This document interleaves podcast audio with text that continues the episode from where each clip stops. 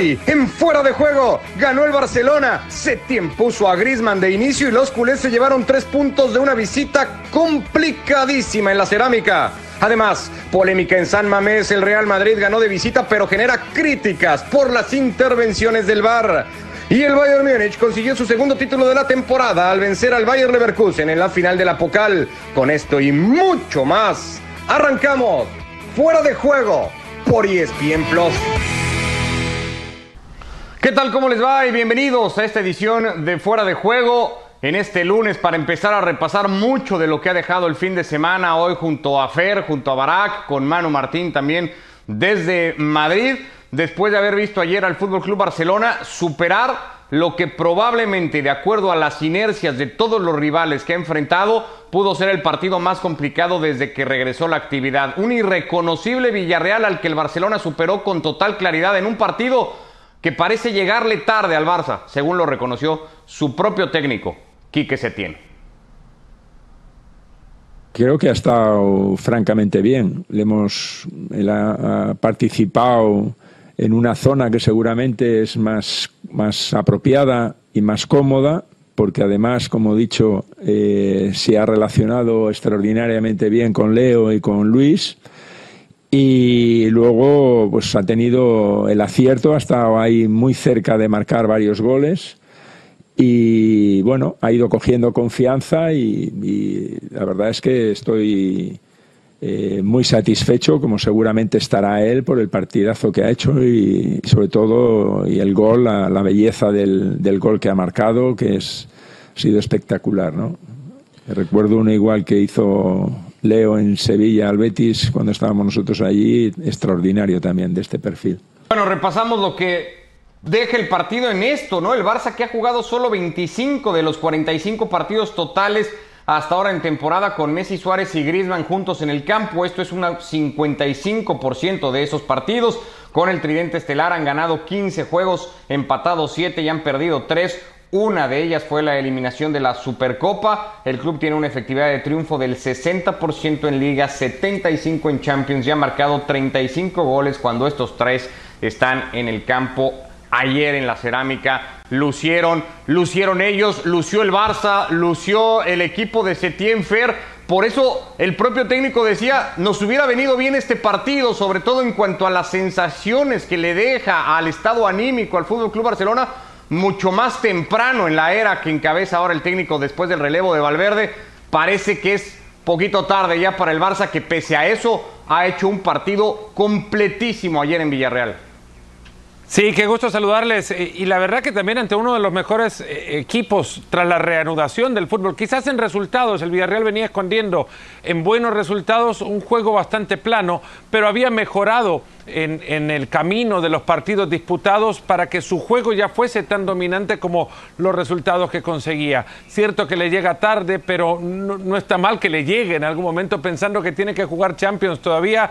Es cierto que ya muchos lo vemos claudicando por por la, la, liga, por lo menos eso ya no lo controla, necesitaría de un par de resultados negativos de un Madrid que está lejos de conseguirlos, pero ha hecho un par de cosas muy bien. Primero, le ha devuelto a Griezmann la sensación de alegría que Griezmann tiene con Francia. Y un ejemplo estadístico nada más, no daba tantos pases buenos en un partido desde que jugó con Francia justamente desde el último partido que había jugado con la selección de su país. ¿Y en qué tiene que ver la posición de Griezmann? Pues que está más por dentro, cerca del área, más cerca de Messi también, no tiene que recorrer hacia la posición de Messi, ni tiene que buscarlo. Ahora se encuentran más cerca juntos. 43, 44 pases buenos en un partido para Antoine Griezmann es una cantidad brutal. Pasa por ahí el cambio, pasa porque todo esto conlleva más ocasiones de gol, tantas ocasiones o disparos entre los tres palos nada más, entre los tres palos como el Barcelona había tenido en los tres partidos anteriores acumulados.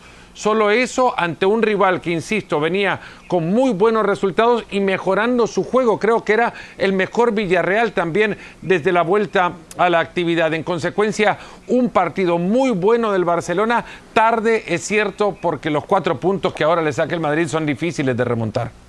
Un partido que termina siendo el mejor de la era Setién, el mejor de Griezmann, seguramente no de la era Setién, desde que llegó al Fútbol Club Barcelona y un poco eh, explicando las razones por las cuales el Barça Barak seguramente había apostado por la llegada del francés. Ya analizaremos lo que pasa con el Villarreal o las decisiones que va tomando en el camino del partido el Villarreal, particularmente Calleja, cuando va modificando, como entregando el partido mucho antes de que también terminara el juego. A, mí no me gustó tanto el Barça, honestamente. Ciertamente ¿No te ha el resultado ni una como vez, indicas. Barack Feber? No, pues no. ¿No te Eh, gustó el a primer ver, tiempo en Vigo, que creo que había sido bueno? ¿No te gusta no, ayer el Barça? Porque, No.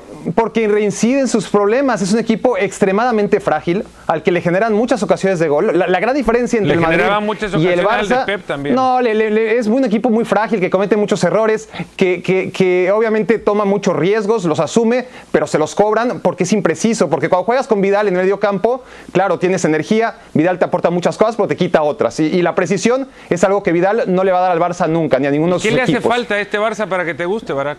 Le falta muchísimo, le falta un equipo que pueda tener en el mediocampo calidad. No me pongas a Sergi Roberto, por más que hizo un partido correcto, y a Vidal, y me pongas solamente a construir a Messi, porque claro, Messi puede ser el mejor constructor de todos los tiempos, pero si de por sí ya tenía demasiada carga en el Barcelona, ahora la tiene toda. Claro, en un mediocampo donde están Vidal y Sergi Roberto, ¿quién Sí, va a construir juego sino. Messi?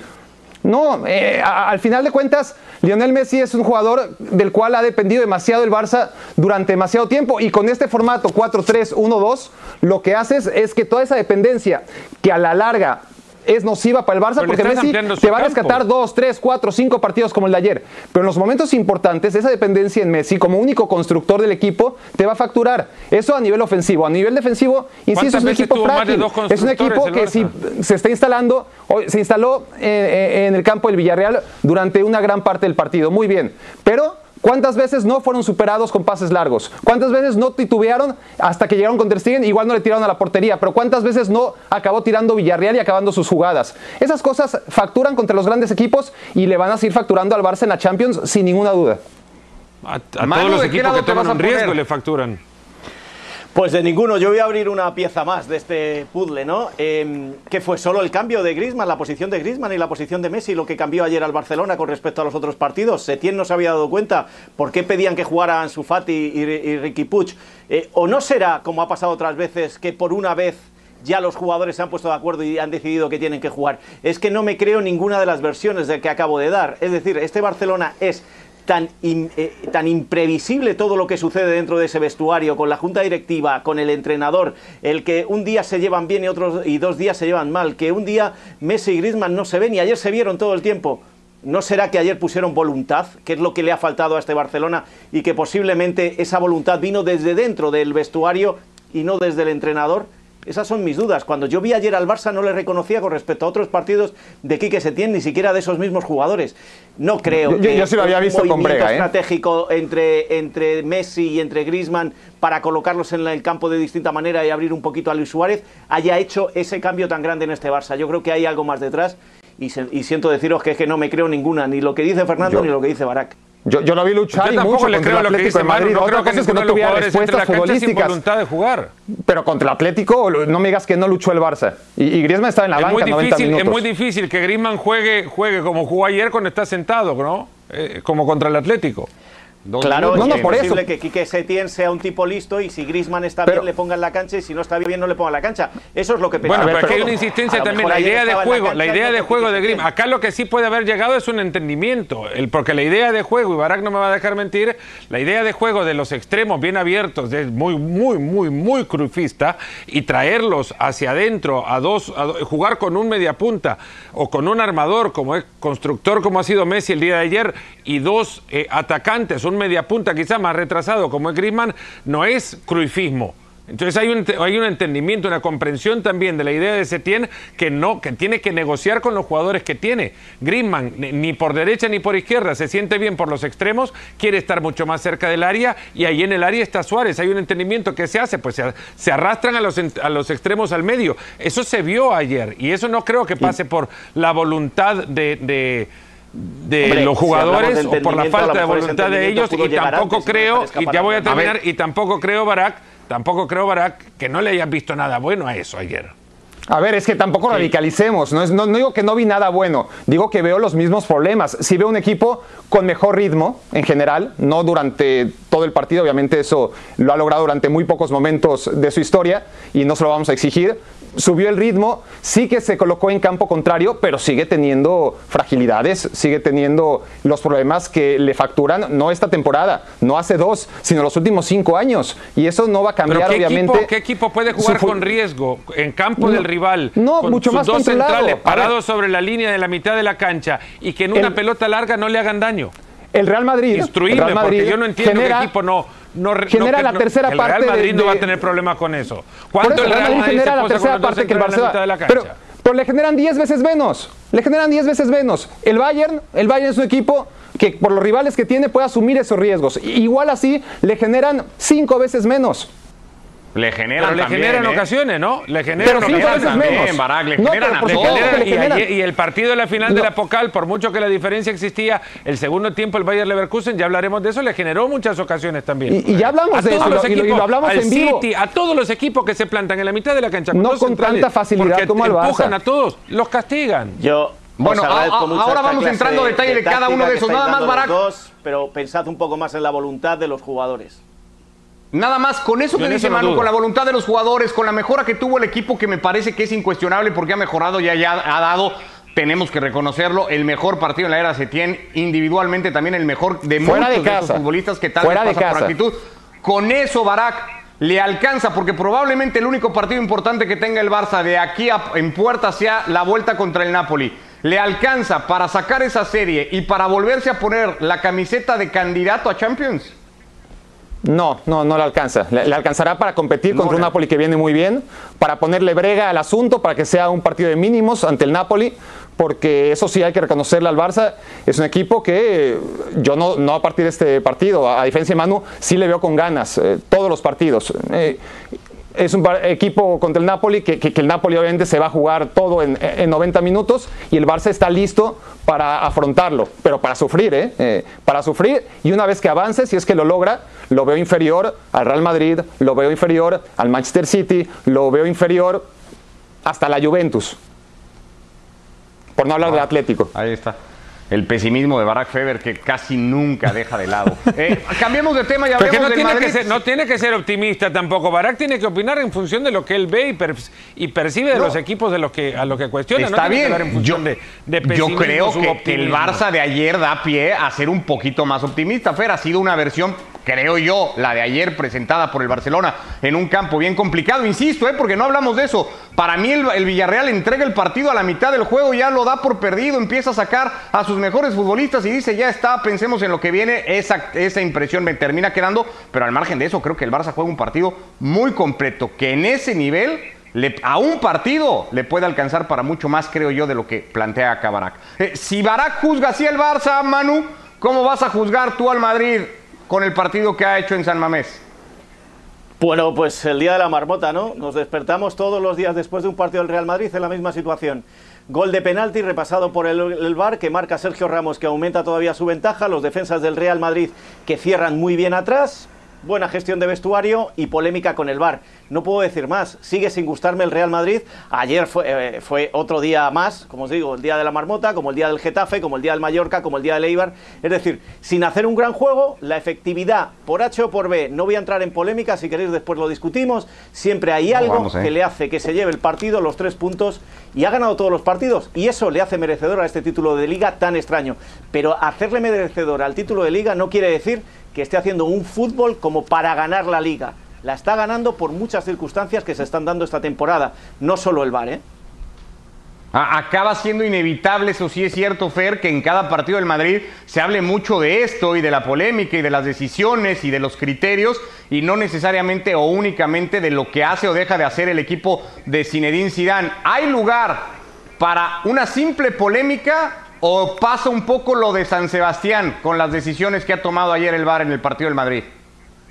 Yo creo que los partidos del Madrid eh, abren espacio a la polémica porque nunca termina por ser o, nunca pasa por ser otra cosa sino un equipo bastante gris, plano, eficiente en su, en su trabajo, pero poco atractivo, de muy poca generación, de muy poco fútbol, muy peleado, con mucha eh, aplicación en su línea defensiva y con mucho de Benzema, pero no es suficiente para arrastrar a todo un equipo. Y luego de esto eh, hace muy poco para conseguir mucho. En consecuencia, con lo poco que hace futbolísticamente, hay un espacio grande para creer que estas, estos errores que el Bar comete en todos los partidos, y no solo los partidos del Madrid, y quiero tirar a la basura cualquier teoría conspirativa que coloque una campaña de asistencia al Madrid para que el Madrid salga campeón, porque hay estupideces, pero esa es gigantesca además, y tampoco ni la comparto ni la promovería, y, e invitaría a que piensen o duden muchísimo de aquellos que eh, eh, incitan a estas eh, teorías conspirativas. Y no quiero ir al margen de esto tampoco. El Madrid juega mal y lo hace tan mal, o, gana sus partidos, es cierto, pero no lo hace con espectacularidad suficiente como para alejar estos errores de los análisis.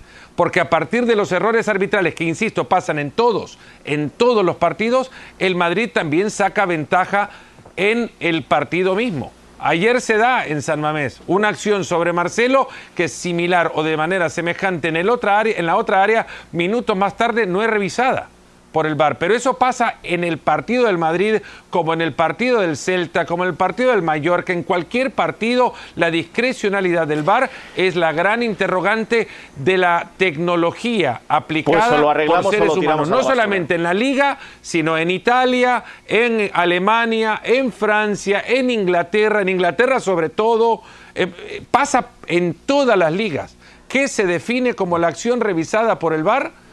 Vayan a saber porque no queda definido todavía.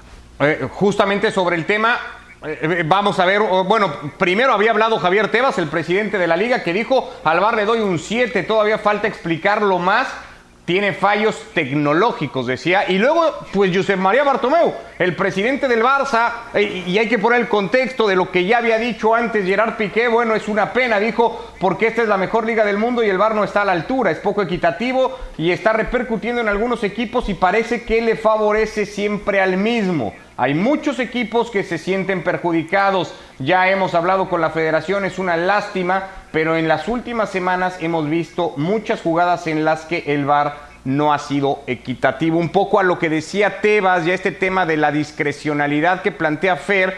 Más adelante y en distintos espacios de ESPN vamos a poder tener una charla con Cés Fábregas y entre otras cosas que platicamos con Fábregas al hablar del VAR, hablaba un poco de esto, Barak. Eh, un futbolista, ¿no? Con, con, esta necesidad que tiene el futbolista de entender la herramienta, decía Fábregas, que salga el árbitro del VAR y dé una conferencia de prensa y explique por qué el criterio en una jugada cambia de un partido a otro. ¿Qué es lo que no, están en el viendo mismo. ellos arriba para que lo entendamos todos un poquito mejor? A lo mejor pasa por ahí la solución.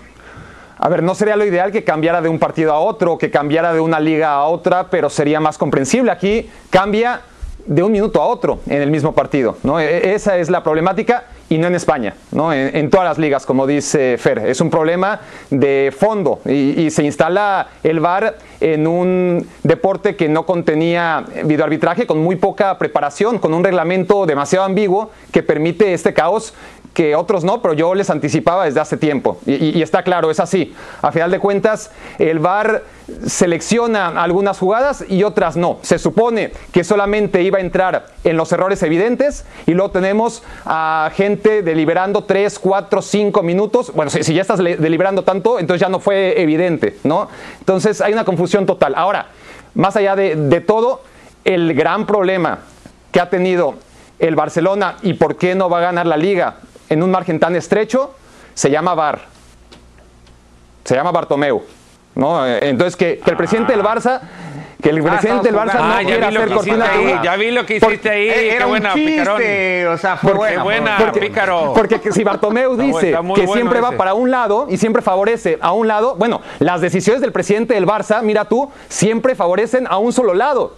Y ese lado es el que va a ser el campeón. Porque todas las decisiones de Bartomeu, la gran mayoría del presidente del Barça, han acabado favoreciendo al Real Madrid. Y por eso, en gran parte, un equipo sólido como el Real Madrid, al que no le generan ocasiones de gol, que gana con lo mínimo, que es más mouriñista que cuando lo dirige a Mourinho, porque es un equipo en el que juega que pasen muy pocas cosas y, apostar por el error del rival.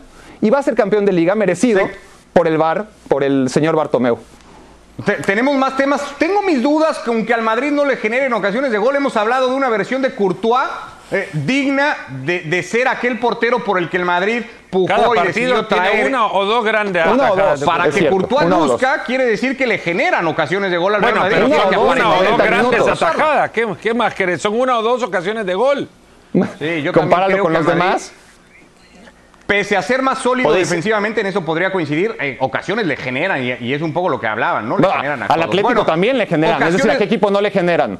Al Atlético Madrid también le generan, pero tiene un señor portero como Oblak que para, para, para y vuelve a parar. No, o no desacreditemos porque le generan ocasiones. al final le van a, generar a todos. Le han generado, ya han hecho el partido para la gente Hablemos de lo que se tiene que hablar. del Madrid se habla del VAR porque juega mal. En línea general es, incapaz de despejar con fútbol. Es que ha sido incapaz de despejar con fútbol toda la polémica que rodea su liderato. Cambiamos de tema, el partido estuvo por ESPN Deportes con ustedes, Fer Barak. El Bayern Múnich ha levantado su segunda copa de la temporada. Es para muchos, yo me voy a apuntar en esa lista, me voy a subir a ese barco, el candidato para ganar en Lisboa el próximo mes la Champions en este formato atípico que tendrá el torneo. Y ayer, aunque es cierto, ya lo, lo, decía Fer Manu, pasa malos ratos en el segundo tiempo contra el Leverkusen. Cuando los pasa, ganaba el partido 3 a 0. No, pero eh, yo te voy a contradecir ahora. O sea, me parece muy bien cómo ha terminado el Bayern, pero en, en la Liga, en la Bundesliga. O sea, no en la Champions, punto uno, punto dos. Ahora tenemos, el Bayern tiene un mes, casi un mes y medio hasta que vuelva a jugar en la Champions. Pueden pasar tantas cosas, es tan rara esta temporada que yo todavía no diría que es el favorito. Por lo que hemos visto en la Bundesliga, sí. Pero claro, estaba jugando la Bundesliga. Cuando sales de ahí ya veremos a ver qué es lo que sucede y sobre todo con este mes y medio de parón, que va a tener que hacer una nueva temporada, que van a llegar los italianos lanzados, que los españoles van a tener también ahí un parón y están muy preocupados con ese pequeño parón y solo son dos semanas. El Bayern va a tener cinco. Es decir, yo todavía no me atrevo a poner a ningún equipo la vitola de favorito porque de aquí a dentro de 5 o 6 semanas pueden pasar tantas cosas y llegar en tan distinto estado al que se encuentran ahora que yo preferiría esperar. Pero sí, merecidísimo. La Liga y la Copa, muy bien la Bundesliga y la Pocal, perfecto. Pero no deja de ser la Liga Alemana, ¿eh? Antes del parón y después del baile que le pega en Londres al Chelsea, también me parece que era como para decir en ese momento que el Bayern era fair un equipo eh, muy sólido para pensar en Champions. Los números los siguen avalando. Son 18 partidos ganados al hilo. Ganó los 11 después del parón. No pierde desde que cayó contra el Gladbach. Este equipo al que Flick le encontró la vuelta de tuercas que necesitaba que ha levantado además el nivel futbolístico de muchas individualidades por ahí escondidas antes con Nico Kovac, convirtió en un gran asistidor a Thomas Müller con récord en la, en la temporada, pero por lo que decías, el 3 a 0 en el que encontraste muchas ocasiones del Bayer Leverkusen también es ciertamente mentiroso porque venía precedido de una ocasión de gol de Kevin Folland que increíblemente la desperdicia, pero cuando lo digo increíblemente para que lo vean y lo coloquen en el no top 10 eh, del año seguramente, y luego un regalo del Lucas Radetzky ante un disparo de 35 metros de, Robert Lewandowski que termina por hundir anímicamente eh, al, Leverkusen y el partido ahí ya prácticamente se termina. Pero yo sí creo que es de los mejores equipos para, eh, o de los equipos para considerar en la Champions que se viene. En las últimas cinco temporadas, haciendo un estudio de los 10 partidos que el Bayern Múnich juega después de esos parones invernales acostumbrados en Alemania, el Bayern Múnich en 50 partidos perdió 3. De esos partidos que en las últimas cinco campañas juegan inmediatamente después de, terminar los parones invernales. Cuando empiezan a jugar en enero, febrero, bueno, 50 partidos en cinco temporadas, tres derrotas nada más. Es un equipo por el plantel que sabe perfectamente cómo preparar las cuatro semanas que se vienen ahora antes de que tengan que jugar la vuelta ante el Chelsea pero también jugando contra rivales que, también tuvieron un parón en igualdad de, circunstancias. y aquí 50, 50 partidos, ¿no? Y en, y no, no, claro, pero, esos partidos vienen también. Fueron 50, fueron 50 rivales que, tenían también el mismo handicap, ¿no? Aquí, bueno, 10 de esos son de Champions. Bueno, aquí el problema.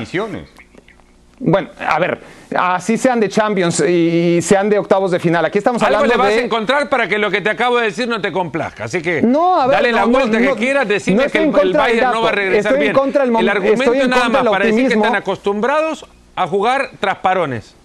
Bueno, están acostumbrados a jugar tras parones y eso lo acabamos de ver, ¿no? Eh, no, no ni siquiera nos tenemos que ir a esos 50 partidos. No, no, no tengo nada en ¿cómo contra no? de- Porque del este parón es de, es de dos meses sin actividad alguna. En este parón, el el- Bayern Múnich- tras actividad.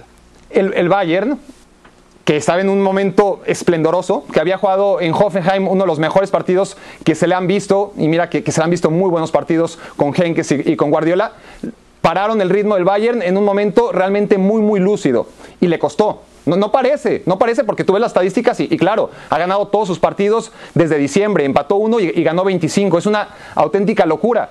Pero en los partidos tú ves que, que fue de menos a más, que el primer partido contra Unión Berlín fue un partido muy discreto del Bayern y en general las victorias del Bayern se basan en la explotación de, de de un los errores rivales, ¿no? en, en la presión a la salida y no demasiada generación de juego. Yo creo que un segundo parón, otra vez en el mejor momento físico y anímico del equipo, le debe, pasar, le debe pesar. Y otra cosa, hablábamos de- de los riesgos que asume el Bayern respecto al Barça. El Bayern asume muchísimos riesgos, también es un equipo ciertamente frágil, pero controla mucho mejor que el Barça. Ahora, lo que hace es que juega con la línea defensiva extremadamente adelantada, juega a que el otro equipo caiga permanentemente en fuera de juego, lo hace muy bien, lo hace extraordinariamente bien, pero es quirúrgico, un centímetro de mal cálculo y le pueden caer muchísimos goles ante un rival tan capacitado como los que se puede enfrentar en la Champions League. Bueno, ya veremos en qué termina todo esto. Por lo pronto tendrá que pasar lo que parece ser un trámite simplemente frente al Chelsea, no por quitarle eh, opciones al equipo de Lampard, sino por esa losa pesadísima que llevan del resultado de ida y del 3 a 0. Pasamos a Italia, antes repasamos los resultados de esta fecha 30 en Italia. El sábado la Juve le ganó al Torino, el derby, la Lazio tropezó en casa ante el Milan.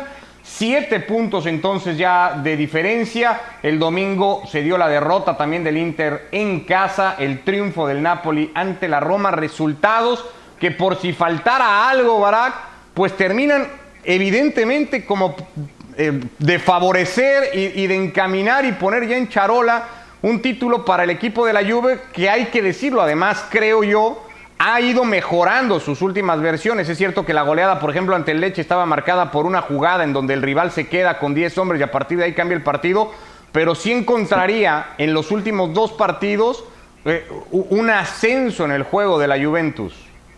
Contra Genoa más, en mi opinión. Contra Genoa sí coincido. Me, gustó la Juventus en ese penúltimo partido. Claro, ahora están jugando diario, ¿no? Cada 72 horas y, mantener el ritmo es, es complicado. Yo, yo contra el Torino me parece un resultado en el que sí la Juve gana. No, no digo que, que es un resultado engañoso, pero sí es un marcador demasiado escandaloso para lo que fue el partido, ¿no? Eh, a la Juventus le beneficia que tiene la calidad en el golpeo en los últimos metros, de la cual carece el Torino con Toy Velotti, y a partir de ahí gesta una goleada en la que si no es por un tremendo Juan Guillermo Cuadrado, que realmente tuvo una exhibición eh, impresionante desde su lateral, Dybala bien, sí, y los demás así, así, ¿eh? Al al final Cristiano Ronaldo se lleva los reflectores, claro, un, tiro libre, un, buen gol, pero no vi a la Juventus a- a- al nivel que venía contra el Genoa antes, yo, creo que, que- que sigue generando dudas en contra del Torino.